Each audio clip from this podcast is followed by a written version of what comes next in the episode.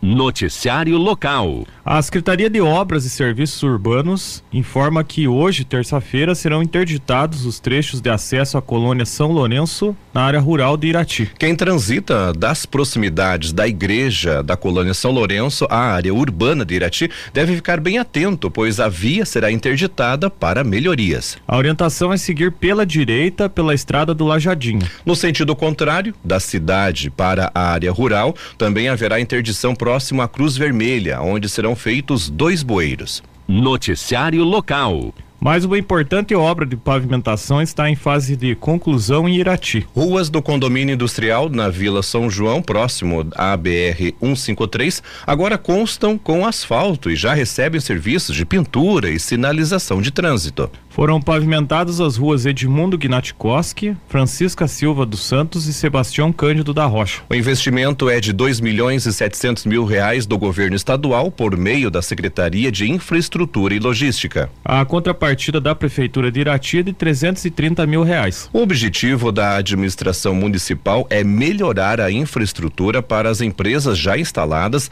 além de atrair novos empreendimentos, gerando mais oportunidades de trabalho e renda aos iratienses. Abre aspas. É fundamental darmos mais condições aos condomínios industriais. Trabalhamos para que Irati tenha um melhor desenvolvimento econômico e para que isso ocorra são necessários investimentos. Fecha aspas, afirma o prefeito Jorge Derby. O secretário municipal da Indústria e Comércio, Marcelinho Rodrigues, ressalta que com mais infraestrutura há condições reais de crescimento e atração de mais empresas. Abre aspas, o condomínio industrial da Vila São João tem mais, tem 30 anos e perto de 60 empresas instaladas e precisa ser melhor estruturado. A pavimentação era um pedido antigo dos empresários e foi atendida através de uma parceria entre o governo do estado e a prefeitura Fecha aspas, disse o secretário. Além de empresas, a região também abriga o projeto de gestão de resíduos ambientais de Irati, chamado de GARI. As informações são da Secretaria de Comunicação da Prefeitura de Irati. Os avisos paroquiais. A Paróquia Perpétuo Socorro, no bairro Rio Bonito, informa que hoje, 19 horas, acontece a Hora Santa Vocacional. A Paróquia São João Batista avisa que hoje não há expediente na Secretaria Paroquial. Curso de batismo, preparação para pais e padrinhos. Será quinta-feira, dia 3 de agosto, às 19h30, no Salão da Matriz São João Batista. Informações e inscrições no WhatsApp 3423 2971. Esporte. Campeonato Imbituvense de futsal para atletas com 35 anos ou mais. A final aconteceu ontem no ginásio municipal de Imbituva. O Fortaleza Brasil ganhou do Atlético NBV por 6 a 3. E com a vitória, o Fortaleza Brasil se sagrou campeão do Campeonato Imbituvense de futsal para atletas com 35 anos ou mais. O Campeonato Imbituvense de futsal, que é livre para atleta de qualquer idade, a primeira divisão. Hoje, no ginásio municipal de Imbituva, às 20 horas, o time do Estrela joga contra o Atlético NBV. Na sequência, 21 horas, o time do Coringas joga contra o Chelsea APG. A Copa Irati de Futsal, terceira rodada, tem dois jogos hoje no ginásio Fortunato Colasso Vaz, ao lado do Parque Aquático. Às 20 horas, o Grêmio da Pedreira joga contra o time da parceria. 21 horas, o Entre Amigos enfrenta o América Esporte Clube. Campeonato Intercomunidades de Futsal de Rio Azul, pela Série Ouro. Hoje, no ginásio Albinão, tem dois jogos. 19:45 o time da Água Quente dos Rosas enfrenta a Beira Linha. 21 horas, o time da Invernada joga contra o Marumbi dos Elias A. O Campeonato Brasileiro da Segunda Divisão, a 21 primeira rodada, começa hoje com três jogos. 19 horas tem Mirassol e Havaí. No mesmo horário, 19 horas, o Sampaio Correia enfrenta o Botafogo de Ribeirão Preto. Às 21h30, o CRB joga contra o Atlético Goianense. Hoje também tem início a fase mata-mata da Copa Libertadores da América. Jogos de ida das oitavas e final, 19 horas, o Argentinos Júniors da Argentina enfrenta o Fluminense. Às 21 horas, o Bolívar da Bolívia joga contra o Atlético Paranaense. No mesmo horário, tem um grande jogo na Argentina, o River Plate recebe o Internacional. Pela Copa Sul-Americana, partidas de ida das oitavas de final hoje, 19 horas, tem Libertar e Fortaleza. 21 e 30 o Corinthians enfrenta o News Old Boys da Argentina. Falando agora da Copa do Mundo Feminina, ontem o Canadá perdeu para a Austrália por 4 a 0. Irlanda e Nigéria empataram em 0 a 0. E a classificação final do grupo B, em primeiro ficou a Austrália com seis pontos. Em segundo, a Nigéria com cinco pontos. Em terceiro, o Canadá com quatro pontos. E em último, o time da Irlanda com um ponto. E os classificados, então, para as oitavas de final desse grupo são Austrália e Nigéria. Hoje, jogos que começaram às 4 horas da madrugada, Portugal e Estados Unidos empataram em 0 a 0 O Vietnã foi goleado pela Holanda por 7 a 0 né? Que jogo, hein? E, e tem... Esse grupo aqui, Juarez, a classificação, a Holanda ficou em primeiro com 7 pontos, os Estados Unidos em segundo com 5, Portugal em terceiro com 4 e o Vietnã não fez nenhum ponto. O que chamou atenção é que a seleção dos Estados Unidos já foi campeã já foi campeã em outras edições da Copa do Mundo e classificou só em segundo. Se ela toma um gol de Portugal hoje, caía fora na primeira fase. Que tal, hein? Pra você ver, né, que é, ser campeão numa edição não garanta, né, que você vai ser na outra, né, ou que o time tá bem, né. Teve dois jogos, duas partidas que iniciaram agora há pouquinho, às 8 da manhã.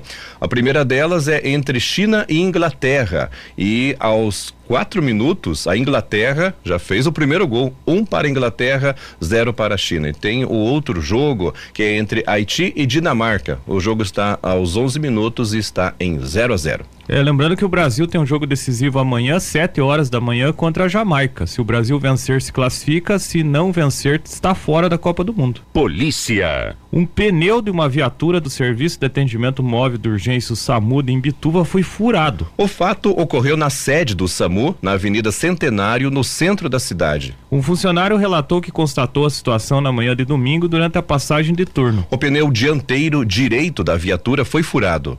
O homem ainda constatou que um pneu de uma EcoSport e de um Fiat Uno estavam murchos. O Fiat Uno pertence à Defesa Civil de Imbituva, que funciona no mesmo espaço. O homem que acionou a Polícia Militar foi orientado para procurar a corporação caso consiga imagens de câmeras de segurança que mostrem quem cometeu o ato. Em outra ocorrência, na rua Santo Antônio, em Imbituva, os policiais militares abordaram um adolescente de 17 anos que estava conduzindo uma moto Honda CG 160 Fan. Segundo a PM, a moto não tinha retrovisores. Inicialmente, o rapaz fugiu da abordagem, mas foi abordado na sequência. Ao verificarem a moto, os policiais constataram algumas irregularidades no chassi e número do motor que apresentava características de ter sido lixado. O adolescente relatou que pagou e quinhentos reais pela moto. O rapaz realizou o laudo de lesões corporais e foi encaminhado para a delegacia de Irati. Em Rebouças, o condutor de uma ambulância colidiu em um poste após cair em uma vala entre as ruas Ricardo Seidel e Adolfo Pereira na noite de domingo. De acordo com a PM, o motorista estava realizando uma manobra de marcha ré quando aconteceu o incidente. O homem foi levado para a sede do segundo pelotão,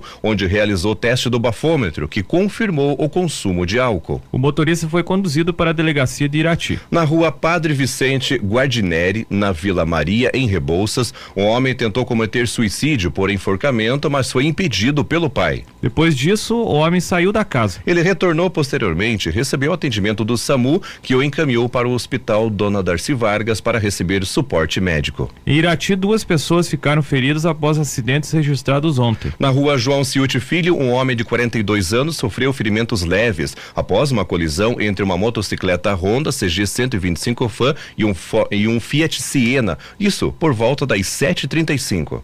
O Corpo de Bombeiros prestou atendimento à ocorrência. Já na rua Trajano Grácia, o condutor de uma moto Honda CG 150 sofreu uma queda na tarde de ontem. O motociclista ficou ferido e recebeu atendimento da equipe do SAMU. Ele foi encaminhado para receber atendimento médico. A Guarda Municipal sinalizou a via e registrou o boletim de acidente de trânsito. Para quem você adoça o café? Hoje vamos adoçar o café da equipe da Quarta Regional de Saúde e de todos os municípios da área da abrangência da Quarta Regional que foi avaliada, foi a mais bem avaliada dentro do projeto Planifica SUS. Esse projeto que é realizado em todo o país, tem esse detalhe também. Os resultados foram apresentados na sexta-feira em uma cerimônia de conclusão da primeira etapa do Planifica SUS no Paraná. O projeto tem o objetivo de levar capacitações às secretarias de saúde dos municípios, auxiliando na melhoria do atendimento nas regiões. O Hospital Israelita Albert Einstein é uma das entidades que auxiliam na implementação do projeto, por meio do Programa de Apoio ao Desenvolvimento Institucional do Sistema Único de Saúde, o PROAD SUS. Segundo Guilherme Shimokomaki, especialista em projetos do Hospital Albert Einstein, as capacitações envolveram diversas oficinas com os profissionais. A Planificar SUS tem o objetivo de apoiar as secretarias estaduais e municipais de saúde na organização dos macros processos de atenção primária, integrado com a atenção ambulatorial especializada a partir da necessidade de saúde da população. É, por meio de oficinas tutoriais, né, gerenciamento da paz e processo de tutoria, promovem a educação permanente para o desenvolvimento de competências e habilidades das equipes, baseado aí no modelo de atenção às condições crônicas. Por meio das capacitações, houve melhorias dos atendimentos e isso refletiu na avaliação da região. O índice de planificação de, da atenção à saúde, desenvolvido pelo Hospital Albert Einstein, para monitorar o avanço das atividades na implantação da planificação e seus resultados em saúde, mostra que das 24 regiões envolvidas no projeto, a quarta, quarta regional conquistou a melhor nota atingiu 9,1 de desempenho. A média nacional é de 6,9. A chefe da quarta regional, a doutora Larissa Mazepa, destaca que o bom desempenho auxilia na motivação dos municípios a melhorar, já que são recompensados com um bom número. Não só para o município de Irati, que hoje conta com mais quatro equipes de estratégias de saúde da família, mas principalmente no nosso ranking dentro do estado do Paraná. Hoje nós temos o terceiro município no ranking, que é Inácio Martins, que há poucos dias atrás recebeu um carro zero quilômetro como incentivo para que cada dia mais melhore e que tenha uma cobertura como é Inácio Martins de 100% da sua população. Quanto mais cobertura tivermos, mais a população será bem assistida. Outro resultado positivo ocorreu no ambulatório do Consórcio Intermunicipal de Saúde, o CISAN-CESPAR. No local foi implantado o cuidado às pessoas idosas no modelo de ponto de atenção secundária ambulatorial, com equipe multiprofissional, ciclo de atenção continua, eh, o ciclo de atenção contínua, cuidado compartilhado e acesso regulado pela APS, discussão de casos com as equipes da APS e desenvolvimento de ações supervisionadas, educacionais e de pesquisa. A implantação resultou em redução de faltas em consultas agendadas e aumento da taxa de agendamento de consultas, que saiu de 27% em março de 2023 para 70% em junho deste ano. A presidente do Consórcio Intermunicipal de Saúde, Cisan Cespar, e prefeita de Fernandes Pinheiro, Cleonice Schuch, destaca a dedicação das equipes no projeto. As nossas equipes vestiram a camisa e, através de workshops, reuniões de tutoria, discussões em grupos presenciais e via web, foram entendendo, aprendendo e fazendo acontecer. Fomos modelo para muitos municípios que queriam entender e conhecer de perto o que era o Planifica SUS, já que a ideia era de expandir para todas as regiões do Paraná e já tivemos diversas visitas no CISAN CESPAR de consórcios de outras regiões que vieram para buscar informações e principalmente para entender o trabalho do MAC, que é o carro-chefe neste Planifica SUS. Cleonice também destacou o desafio das prefeituras que apoiaram as unidades básicas, que tiveram que ser fechadas para a realização das capacitações. Aos poucos, as unidades laboratório foram organizando e mapeando o território. As agendas foram ocupando o lugar das filas de espera nas unidades. E os macroprocessos foram sendo organizados e os resultados surpreendendo a cada avaliação.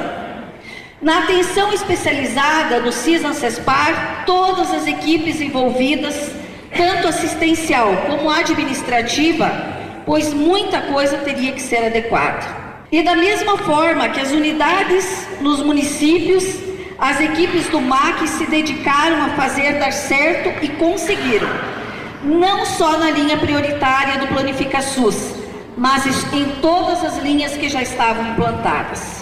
Segundo a presidente do CISAN-CESPAR, o resultado pode ser visto durante a pandemia de Covid-19. O resultado veio nos números de casos e de mortes por Covid na região da ANSESPAR, que foram menores em relação a outras regiões que não estavam reorganizadas em seus territórios, como nós estávamos aqui, em virtude deste processo do Planifica SUS. Dentro dos municípios, os efeitos também foram sentidos. É o caso de Teixeira Soares, que teve melhoria nos atendimentos, conforme conta o secretário de Saúde, Amauri Klosowski. Teixeira Soares saiu de 0 a 10, posso falar assim. Por quê? Porque ele melhorou as, as, as estruturas, melhorou os processos de trabalho que são realizados dentro das unidades de saúde, melhorou também a equipe, a equipe se motivou cada dia mais, estudou, foi fazer cursos, melhorou toda a sua autoestima, reconheceu todos os processos de trabalho que eu digo, fez acontecer da forma correta. Segundo a Mauri, o município ainda conseguiu 4 milhões de reais para a reforma do hospital dentro do projeto. Nós, em Teixeira Soares, a gente conseguiu 4 milhões para a reforma do nosso hospital, reforma e ampliação do hospital. Então, só isso já valeu todo o esforço de toda a equipe e também a estrutura, toda a estrutura melhorou através dos recursos do Estado. O projeto já está sendo implementado em todo o estado. Segundo Guilherme, o estado ampliou as áreas de atuação. Então o Estado já possui é, atores importantíssimos que têm aí a expertise da metodologia e ah, ampliou o projeto para todo o estado em diferentes linhas de cuidado, não apenas na linha do idoso, mas também na linha de hipertenso diabético, materno infantil e iniciando saúde mental. Já teve início o planejamento da próxima etapa de controle. Segundo Guilherme, ainda se espera algumas definições para que a etapa seguinte seja implementada. Então já, já há definições de ações estratégicas né, para continuidade e sustentabilidade das ações, tanto no âmbito municipal, estadual e a gente aguarda a, as tratativas e as pactuações que, dos outros entes federativos, né, principalmente o Ministério da Saúde e o CONAS, em relação ao próximo triênio. Para os prefeitos, o desafio será manter o nível de atendimento. O prefeito de Rebouças, Luiz Veraldo Zac, destacou durante o evento a necessidade de ampliação dos recursos dos governos federal e estadual. O desafio é a gente garantir o financiamento para tudo isso, porque o patamar elevou o atendimento melhorou e a população nos cobra a manutenção de tudo isso. Então vamos trabalhar, vamos, vamos se unir muito, cobrar dos nossos representantes e dos nossos governos também, né, das, das outras esferas, estadual e federal, para que eh, cheguem mais recursos para a saúde. Também estiveram presentes na cerimônia do Planifica SUS os prefeitos de Rio Azul, Leandro Jazinski, de Teixeira Soares, Lula Thomas, de Inácio Martins, Júnior Benato, além dos secretários de saúde de Malé, Lorena Aparecida Soares, de Fernandes Pinheiro, Emanuele de Matos, de Irati, João Almeida Júnior e de Rio Azul, a Cristina Schweidak. Ao todo, 200 pessoas participaram do evento, incluindo prefeitos, secretários municipais de saúde, profissionais de saúde representantes dos hospitais da região e da Secretaria de Estado da Saúde do Paraná, a CESA, e do Conselho de Secretários Municipais de Saúde, o COSENS, da região. Nesse momento, vamos a Curitiba conversar com a Miriam Rocha, direto da Agência Estadual de Notícias. O destaque de hoje: Fomento Paraná dispõe de 560 milhões de reais para financiar empreendedores. Olha só, gente, a Fomento Paraná, instituição, instituição financeira de desenvolvimento do governo do estado, ela possui em torno de 560 milhões de reais em recursos captados aí de várias fontes, né, diversas fontes, para poder atender empreendedores paranaenses por meio de inúmeras linhas de crédito focadas principalmente em projetos de investimento. Os recursos apresentam prazos longos para pagamento que podem chegar a mais de 10 anos aí em linhas de crédito para projetos de inovação. Entre as vantagens de contratar um financiamento por intermédio da Fomento Paraná estão as taxas de juros. Um levantamento da área de operações do setor privado mostra, por exemplo, que projetos que envolvam capital de giro para financiar empreendimentos voltados ao turismo, né, com recursos do, Funge, do Fungetur, né, sem a, a cobrança do, do IOF, que é o imposto sobre operações financeiras, partem de 0,72% ao ano. No âmbito de financiamento financiamentos para projetos de inovação com recursos da FINEP, que também são isentos do IOF. A taxa mensal é de 0,43%, mas ela pode ser zerada se o crédito é destinado a micro ou pequena empresa, né, por meio da linha Fomento e Nova Juro Zero. Pelo Banco da Mulher Paranaense, um empreendimento que busque crédito do BNDES para aquisição de máquinas e equipamentos novos, tendo uma mulher como sócia ou proprietária, tem a possibilidade de obter um desconto de sete pontos na taxa anual de juros, o que permite captar um financiamento com taxa de juros a partir de 0,84% ao mês também sem o IOF. Para capital de giro, o tipo de recurso que é mais procurado né, pelas empresas e que tem um processo de análise mais rápido na instituição, mesmo considerando a incidência do IOF e a indexação pela taxa fixa do BNDES, a taxa de juros mensal é fixa e gira em torno de 1,45% ao mês. Além do crédito, a Fomento Paraná também disponibiliza aí opções de garantia, né, para poder facilitar o acesso às linhas por meio de fundos, como o FGI e o FGI PEAC FAMP, que é o Fundo de Aval da Micro e Pequena Empresa do Sebrae, e o FAGPR, que é o Fundo de Aval Garantidor. O acesso ao crédito, ele pode ser feito diretamente por atendimento presencial na Fomento Paraná, aqui em Curitiba, ou também pode ser feito online no portal www.fomento.pr.gov.br. Portanto, a Fomento Paraná dispondo aí de 560 milhões para financiar os empreendedores paranaenses. Era essa informação que eu tinha para hoje, meus amigos. Um grande abraço a vocês. Amanhã eu tô de volta, se Deus quiser. Noticiário Estadual. O resgate das vítimas das explosões na cooperativa Cevale, em Palotina, no oeste do Paraná, terminou ontem. Agora, os esforços da polícia estão focados em esclarecer o que causou a tragédia. O acidente foi na tarde da última quarta-feira e matou nove trabalhadores. Onze pessoas ficaram feridas, sendo que sete seguem internadas em hospitais. O corpo de um trabalhador haitiano foi o último a ser localizado após cerca de 120 horas de buscas. Peritos acreditam que o epicentro da explosão foi entre os barracões 3 e 4 da cooperativa. A polícia científica está usando uma tecnologia 3D e raios laser que conseguem captar imagens de locais que ainda geram risco para entender a dinâmica e os impactos do que aconteceu. Após confirmar o resgate do corpo do haitiano ontem, a Cevale disse que vai se concentrar em auxiliar as autoridades a identificar as causas do acidente. Na área onde ocorreram as explosões ficam quatro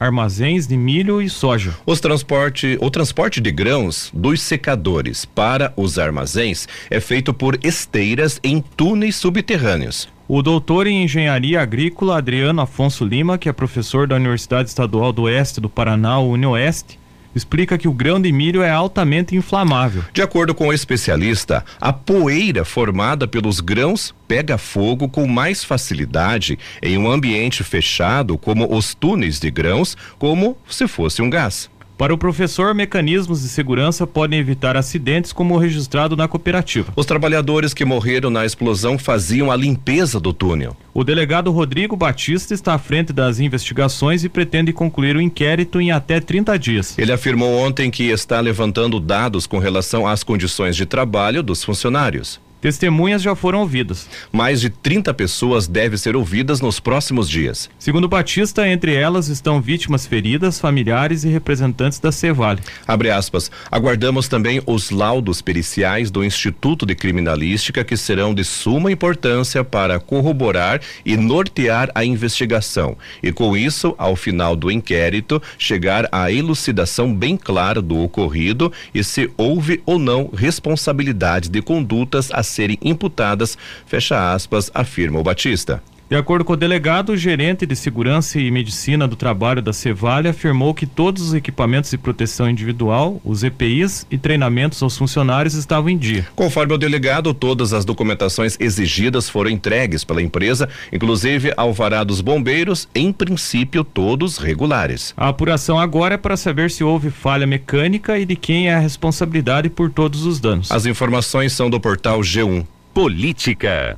A Justiça de São Paulo determinou ontem o bloqueio de 2 milhões e 300 mil em recursos do fundo partidário do partido Podemos. O motivo foi a cobrança de uma dívida pela agência de publicidade D7 por trabalhos realizados na pré-campanha do hoje senador Sérgio Moro, do União Brasil, quando ele ainda tentava viabilizar a sua candidatura à presidência da República. A agência foi contratada no início de 2022. Na ação, a empresa alega que, abre aspas, o prazo de duração do contrato já finalizou e os serviços foram integralmente executados pela autora, contudo, o réu não efetuou o pagamento da remuneração livremente pactuada e mesmo depois de ter sido notificado extrajudicialmente para fazê-lo, manteve-se inerte, fecha aspas. A empresa afirma ter produzido pelo menos nove peças publicitárias. Destas, três tinham como alvo a vinculação em TV, enquanto as outras seis eram voltadas para a internet. Moro se filiou ao Podemos em novembro de 2021 na expectativa de disputar a sucessão do então presidente Jair Bolsonaro do PL. Sem espaço para suas pretensões, porém, ele deixou o partido em abril de 2022 para se filiar à União Brasil, pelo qual acabou se candidatando e se elegendo para o Senado. Moro é alvo de duas ações do PL, do Partido do Bolsonaro, e do PT, no Tribunal Regional Eleitoral do Paraná, TRE Paraná, por abuso de poder econômico e Caixa 2. As duas ações tramitam em conjunto. A ação do PL envolve justamente gastos com a pré-campanha do ex-juiz à presidência da República pelo Podemos. Segundo o partido, a prestação final de contas da campanha de Moro ao Senado é irregular por não ter incluído os gastos que o Podemos teve com sua pré-campanha à presidência. Estimativas apontam que o ex-partido de Moro gastou entre novembro de 2021 e março de 2022 pelo menos 2 milhões com ex-juiz.